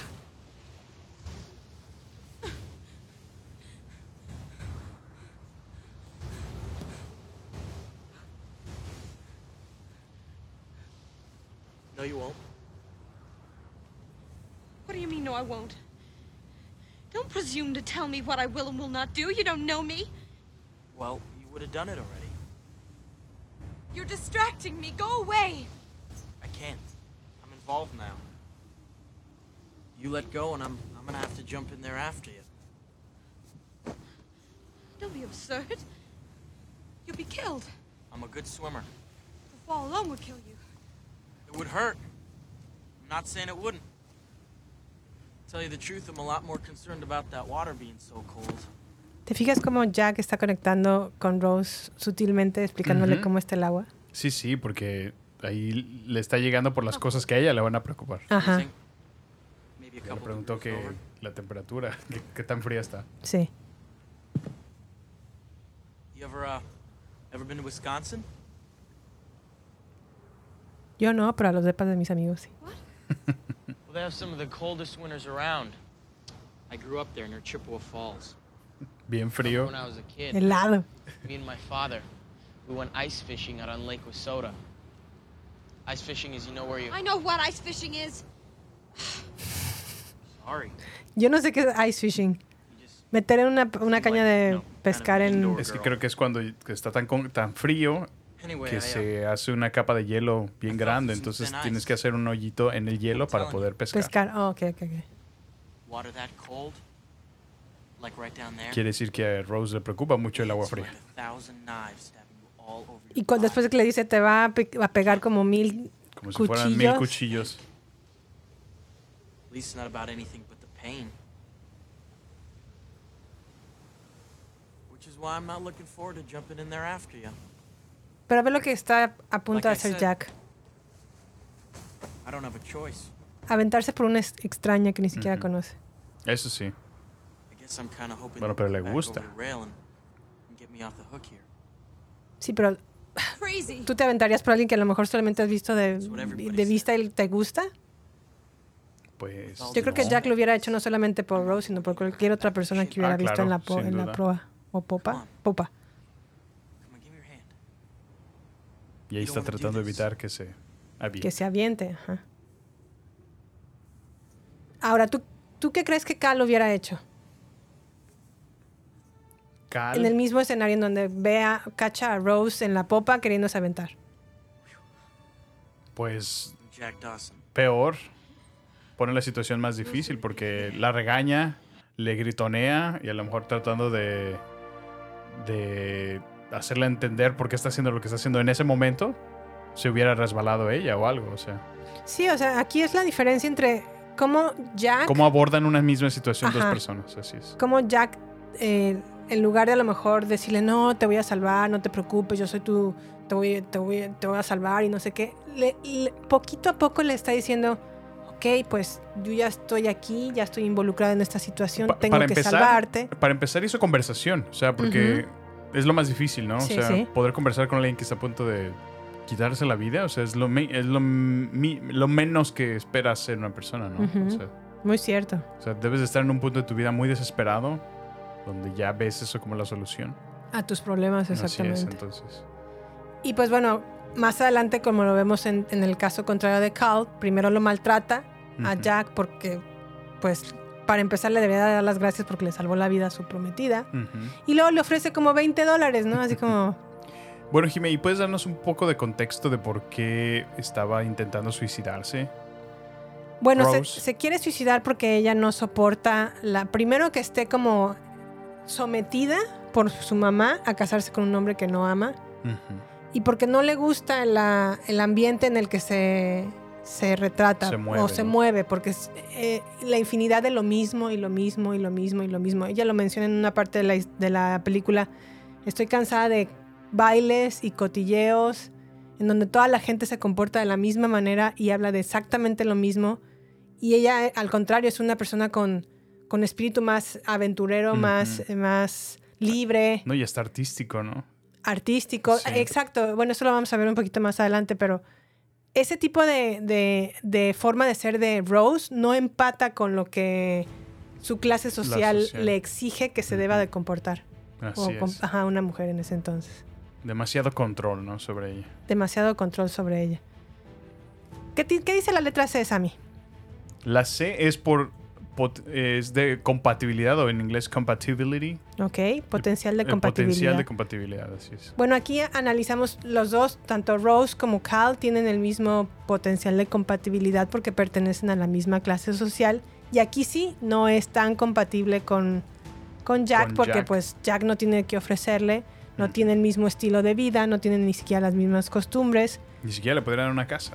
ni siquiera una casa, pero aquí a lo mejor es más compatible con Rose en el sentido de que Rose es más libre, más, más espíritu aventurero. Cal constantemente la busca controlar y en cambio Rose, digo Jack la deja como más ser ella. Sí, claro. Sí, Vamos a escuchar un audio en donde podemos ver la manera en la que Cal quiere controlar a Rose.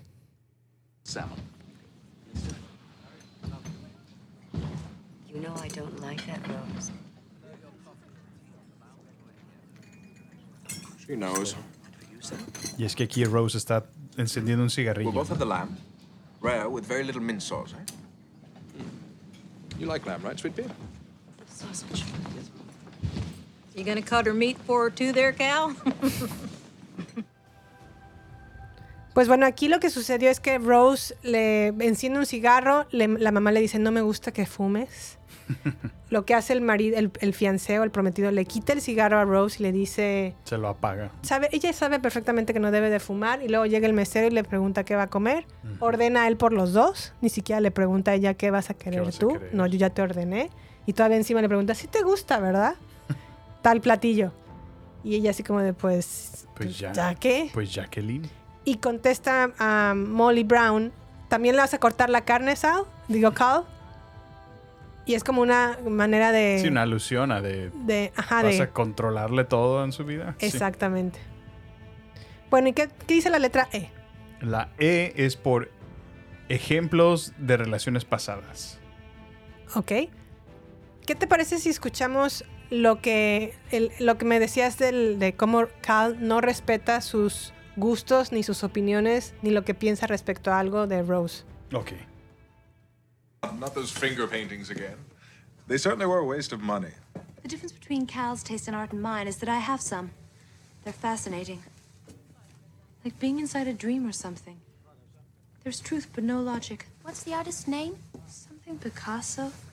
Something Picasso. He won't amount to a thing. He won't. Trust me. Ah, Muy seguro él, ¿no? Sí, aquí lo que hace Cal es que completamente descarta la opinión que tiene Rose acerca del arte y de muchas otras maneras le hace ver que todo lo que ella piensa o siente es como completamente no importante. Eh, también creo que una, mm, un diálogo muy importante de esto es que los, valo- los valores centrales en una pareja, ¿no? A lo mejor puedes casarte con una pareja que es completamente distinto a ti, pero si los valores centrales son los mismos, pueden completamente tener una, una pareja exitosa sin ningún inconveniente. O a lo mejor Sí. también se tienen parejas que sus formas de ser son muy similares, pero volvemos a lo mismo. Si tus valores centrales no son los mismos y a lo mejor para uno es más importante gastar el dinero y la otra es, es importante a lo mejor hacer un ahorro, son valores centrales como son las finanzas que van a ser un parteaguas en la, en la división de una relación, ¿no? Sí, Mientras sí, a lo mejor una duda. quiere ahorrar y invertir y el otro quiere gastarse todo el dinero, pues son, son cosas que no. los va a dividir, ¿no? Claro. Aquí en- específicamente en esta situación o en esta película podemos ver cómo Rose nuevamente tiene ese espíritu in- in- aventurero que no le importa tanto el dinero ni el estatus social. Y cuando llega a, toma- a platicar con Jack y Jack le dice, pues bueno, nos vamos a tomar cheap beer o ps- cerveza barata y nos vamos a andar a caballo. Y no vamos a andar a caballo como, las, como lo hacen ahora ustedes, de que andan de, de ladito, sino vas a montar a caballo como un verdadero cowboy, de, un- de pierna a pierna, ¿no? Sí, sí. Para ella cuando escucha esa conversación o cuando tiene esa conversación con Jack, es como maná del cielo, porque Ujú, sí, sí. se emociona muchísimo y lo podemos ver así como, wow, o sea, me está presentando un mundo que yo me No muero conozco. por, Ajá. por conocer, que no conozco, estoy harta del mundo en el que estoy metida. Yo lo que quiero es trabajar, yo lo que quiero es conocer, yo lo que quiero es con ese sentido espíritu aventurero, ¿no? Así es. Por otro lado, en 1912, pues se entiende que el sexo no es tan abierto a lo mejor como lo es ahora. Y hay una escena en donde Cal llega con Rose y le dice, iba a esperar a entregarte este collar hasta que estuviéramos en nuestra, en- est- nuestra entrega o nuestra gala o nuestro compromiso oficial, pero sé que estás muy melancólica, ni siquiera quiero saber por qué, pero quiero entregarte esta pieza de, o esta joya Esta joya, así es. para hacerte entender lo que yo, lo mucho que a lo mejor me interesas. Con esta joya te hago saber que somos realeza y que no hay nada que me puedas pedir Que que, no te, te, niegue, Así es. no- nada que te pueda am, Faltar, ¿no? faltar, que, Sí, sí. Que, que yo te niegue. Si no me niegas a mí. Ujú. Ese sí, cuando le, le pone ese condicional, si no me llegas, o el if you don't deny me, Ujú. ya es un condicional que deberíamos de poner mucha atención porque realmente en una verdadera amor o donde hay verdadero amor en una pareja No, no debe sí, de haber sí. condiciones ni Sí, sí. condicionales. Sí, claro, claro. Es más bien como humildad y no a cambio de un quid pro quo, así como si yo te doy, tú me das, si tú me das, yo te doy, si yo te doy, nada. O sea, en ese momento no creo que debería de existir todo eso. Pero vamos a escuchar el audio en donde la condiciona. Ok, perfecto. I know you've been melancholy. I don't pretend to know why. I intended to save this until the engagement gala next week. But I thought tonight Good gracious. perhaps Good as a gracious. reminder of my feelings for you. Is it a Diamond, yes. Ah, 56 carats to be. 56 Quilates. It was worn by Louis XVI. Carrots, ¿no? And they called it Le Coeur de la Mer. The, The heart of the ocean. El corazón del mar. It's overwhelming. That's for royalty. We are royalty, Rose. Se cree en realeza, ¿no? La You know, there's nothing I couldn't give you. There's nothing que deny. If. If you would not deny me. Oh, open your heart to me, Rose. Open your heart to... Ah, Madonna, ¿no? Este, pues ahí no hay, si te fijas, ese, ese condicional. Y claramente se ve y más adelante también podemos ver cuando están com- eh, comiendo o desayunando en, una, en un pasillo. Sí, sí, sí. Le pregunta a Cal, pensé que ibas a venir esta noche a, a buscarme. Porque lo que quiere es tener sexo. Y ella así como de, ah, estaba muy cansada, no, no, no pude ir. Fíjate que no lo había, no lo había percibido así, ¿eh? O sea, que, que realmente buscaba esa intención, porque todo el tiempo siempre se mantiene muy, muy respetuoso, muy, o sea, ni siquiera la toca ni nada, le pone una mano encima, pero bueno, fue un buen catch que, que lo, que lo, o sea, lo, lo- lo- apreciaste, porque no, yo no lo había visto antes. Sí, es muy sutil, muy, muy sutil. De hecho, si hubiéramos visto esta escena como una primera escena entre Cal y Rose, hubiéramos pensado que Cal genuinamente sí la quiere. Ujú. Pero como podemos ver, ya está como a, la- a lo mejor como a tres cuartos de la película. O, Sí, sí, sí. y ya podemos ver cómo a lo mejor Cal ve a Rose como un trofeo, como una, una posesión, como una propiedad, que le falta nada más tener sexo para poseerla completamente. Órale. Y por último, ya para terminar esto, la S, ¿qué nos dice Sammy? La S es por skills de comunicación o habilidades de comunicación, Ujú. que hacen la palabra entera, faces. Ok, en la parte de skills de comunicación o las habilidades de comunicación, es, les vamos a poner la parte en donde Rose y Cal están desayunando y se enoja Cal porque pues estuvo Rose pachangueándosela la noche anterior con Jack. Y le Estuvo hace en un- la, pachan- en la verdadera fiesta que dicen, ¿no? Ajá, y ahora sí le hace un, un, un super berrinche. Vamos Un a escuchar. panchote, dices. Un panchote. I had hoped you would come to me last night. Sexo. I was tired. Your exertions below decks were no doubt exhausting. I see you had that undertaker of a manservant follow me. How typical. You will never behave like that again, Rose. Do you understand? Controlada. I'm not a foreman in one of your mills that you can command. I'm your fiancé. Fiance. My fiance! Yes, you are, and my... My wife in practice, if not yet by law, so you will honor me. You will honor me the way a wife is required to honor a husband. Because I will not be made out of fool, Rose. Is this in any way unclear? No. Good. Excuse me. Aquí si te fijas ya está usando su poder, su fuerza física. Pues sí. Como, como no sabe otra cosa y sabe, autoridad. ajá, piensa que la fuerza física Ujú. Va a ser la que la va a controlar. O su muestra, ¿no? De autoridad o... Ujú. Sí, la va a intimidar de alguna manera. Aquí ya está dando patadas de ahogado Cal. Y bueno, dime. Todavía no creo que de ahogado a este punto, pero ya sin duda ya, ya vio un, una, un red flag, ¿no? Una alerta. O sea, cuidado porque ya algo está pasando y te andan pedaleando la bicicleta. Creo que aquí lo, lo malo es que en lugar de tratar de conectar con Rose, Ajá, lo sí, que sí. hace es lo opuesto Sí, completamente, que es poner violencia de por medio. Bueno, pero ahí sí ya va de por medio lo que tú estás diciendo. La razón por la cual se molesta, pues porque él tenía otra expectativa de cómo iba a terminar esa noche, cómo no sucedió como él quería, entonces se enoja. Y todavía le agrega a sabiendas de dónde estuvo esa noche. Entonces Ujú. por eso es donde pierde el control y pierde la cabeza. No, y que le- le- la, la- Pues la maltrató horrible, ¿no? y la, la amenaza, le dice, no te vas a volver a comportar Ah, sí, así, sí, sí, sí. Rose. Y ella le dice, pues, ¿qué? O sea, pues...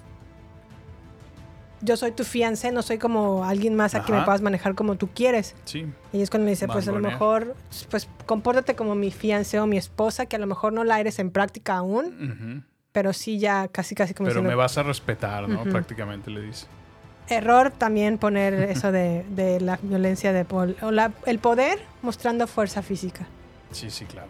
Y ahora vamos a ver una conversación que tiene Jack en el gimnasio junto con Rose. Que le dice, ya no me dieron permiso. Va. Not an idiot. I know how the world works. I've got 10 bucks in my pocket. I have nothing to offer you, and I know that. I understand. But I'm too involved now. You jump, I jump, remember? I can't turn away without knowing you'll be all right. That's all that I want. Well, I'm fine. I'll be fine. Really. Really? Cuando su corazón le está diciendo todo lo, so. todo lo opuesto. No. They've got you trapped, Rose. And you're gonna die if you don't break free. Maybe not right away because you're strong, but sooner or later, that fire that I love about you, Rose, that fire is gonna burn out. Lo que decías de la energía, ¿no? Ok. It's not up to you to save me, Jack. You're right. Only you can do that. Solo tú te puedes salvar a ti misma. ¿Ves? Jack nunca utiliza aquí violencia en ningún momento. De hecho, la deja libre. Dice, si tú quieres eso, adelante. Pues es que la respeta, o sea, él sabe y le está dando las razones adecuadas. ¿Sabes qué? Yo veo en ti esta energía, este ánimo, esto.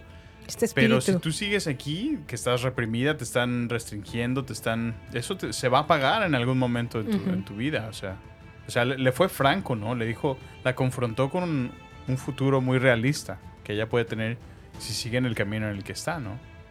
Y también, si te fijas, no fue oportunista porque no, no se aprovechó de verla de esa manera para decirle, te conviene venirte conmigo o déjalo, abandónalo. Exacto. le di- le- o sea, le deja carta Yo abierta. nada más me quiero asegurar que tú estés bien.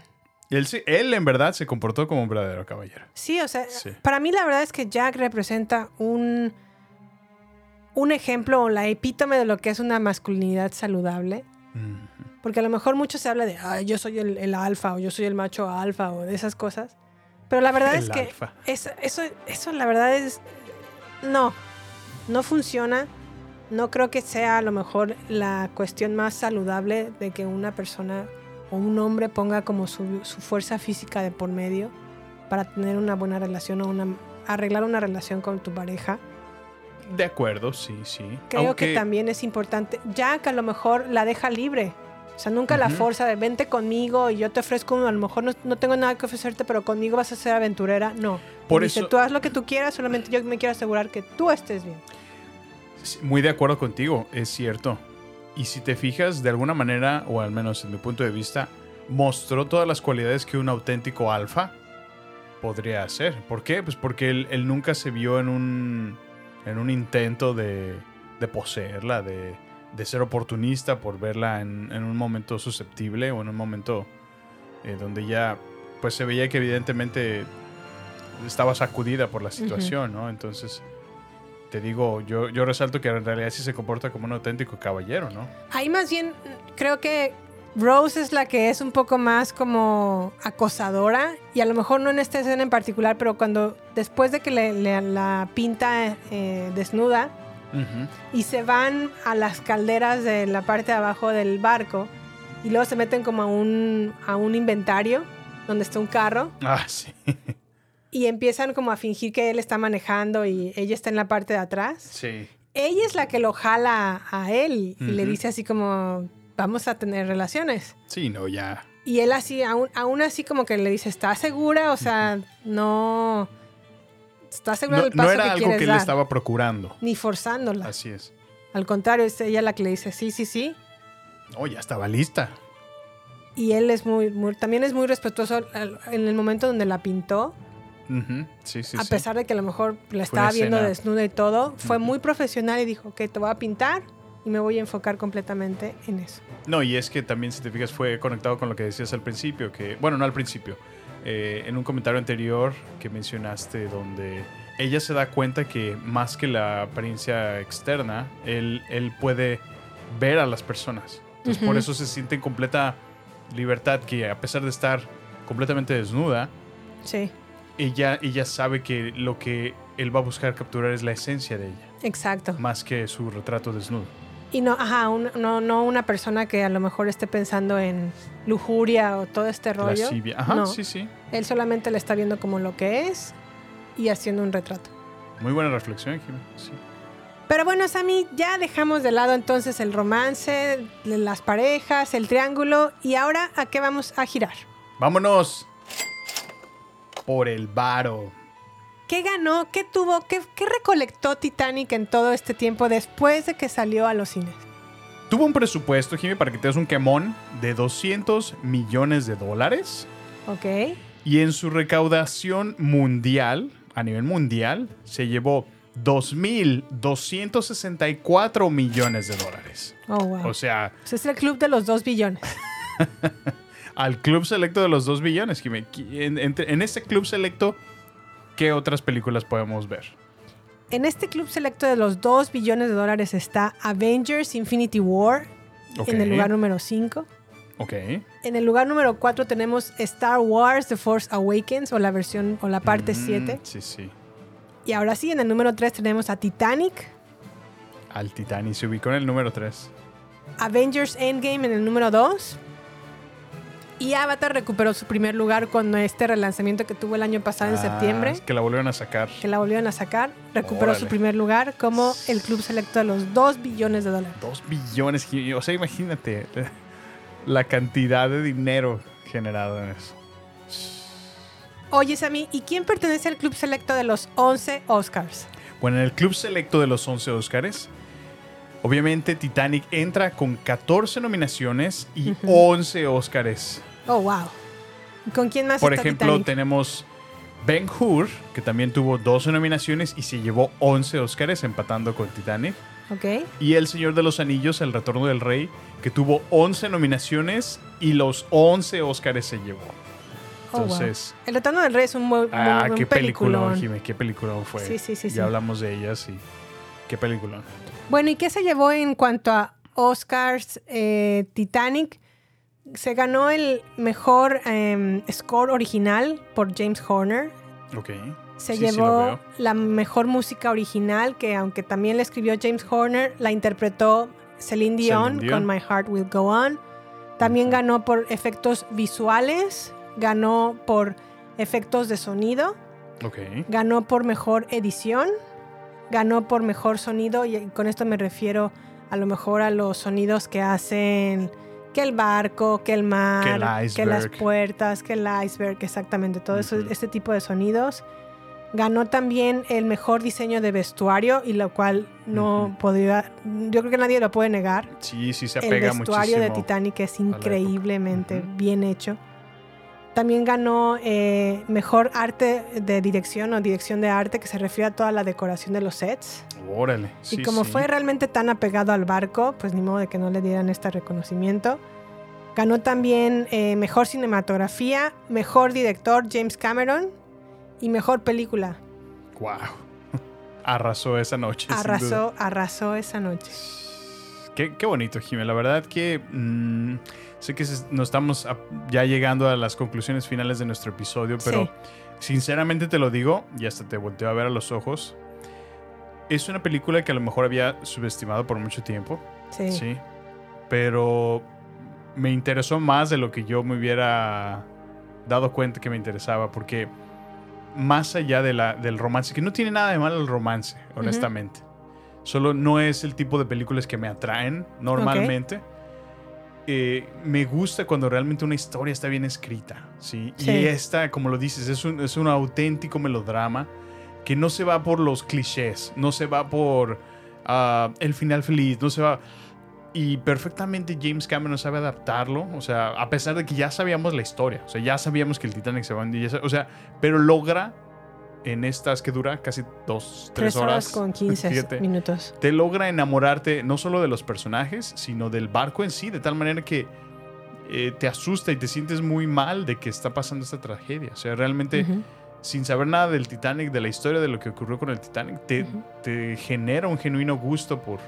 por eh, o te preocupa, ¿no? Lo que pasó en, en- en la película. En la película, exactamente. sí. Y bueno, con ello ya llegamos entonces a las conclusiones finales, no sin antes decirles por qué deben de ver esta película. Creo que además de que sí ganó 11 premios Oscars, incluyendo Mejor Película, y la verdad es que creo que sí lo tiene bien merecido. Sí.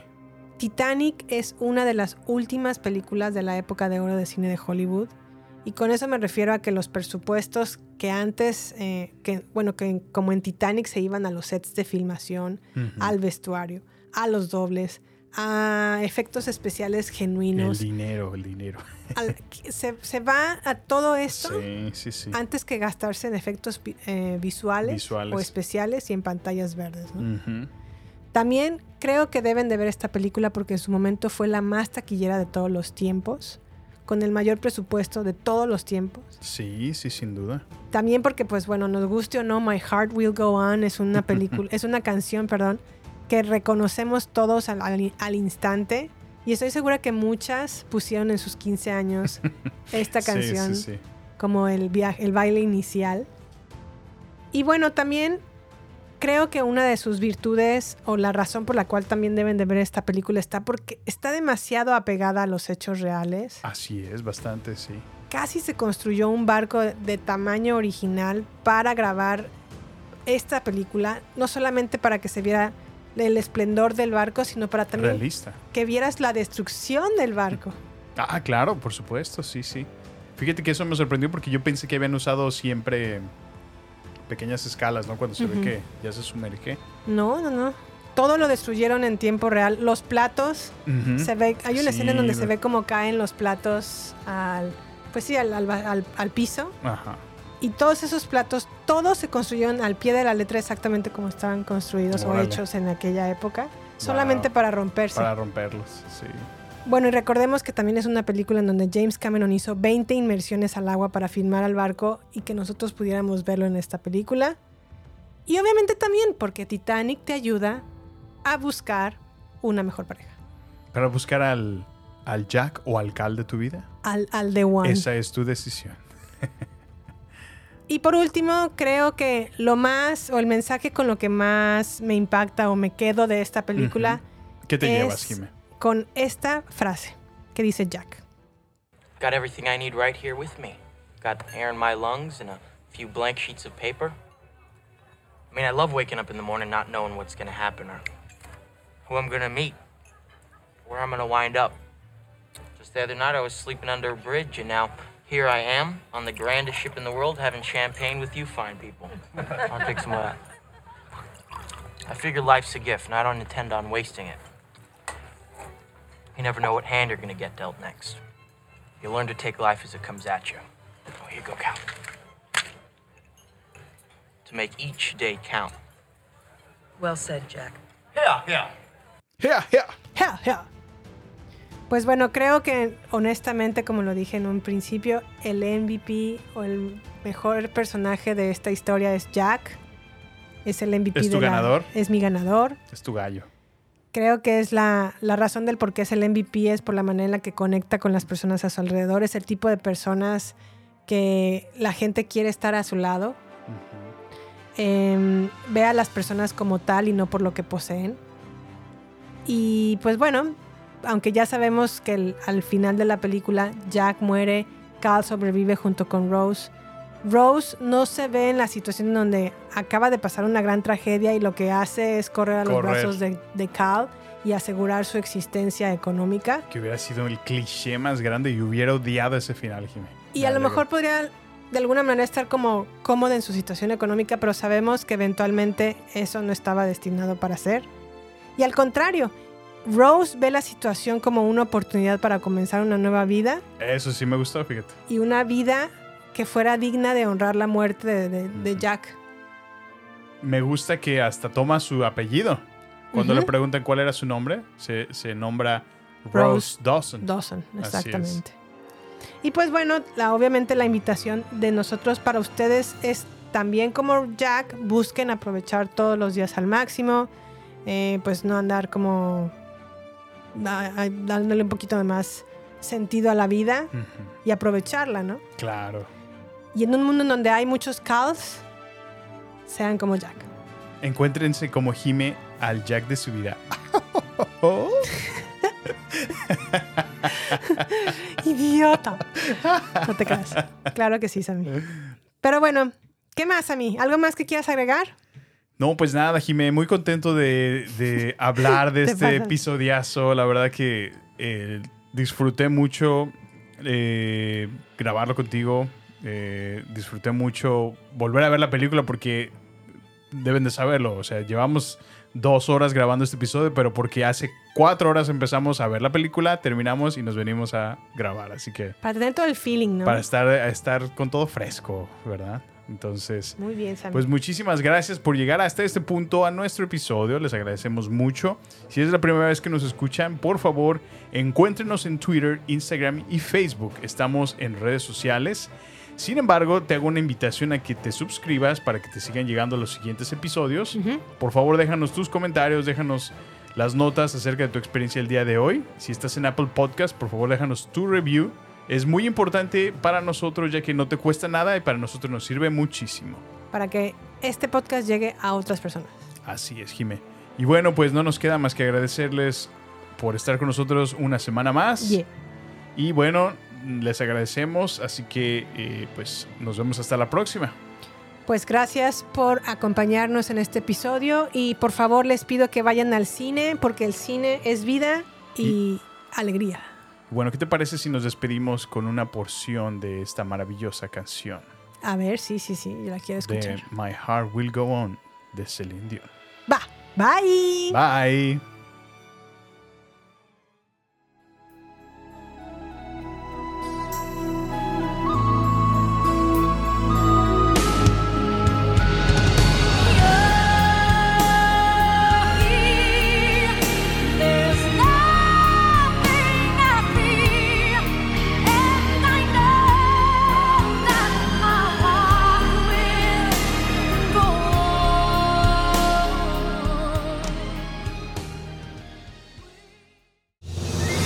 Este es el final solo por hoy.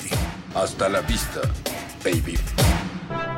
Prepárate para más acción, misterio y seguir descubriendo las mejores escenas y secretos del cine y serie.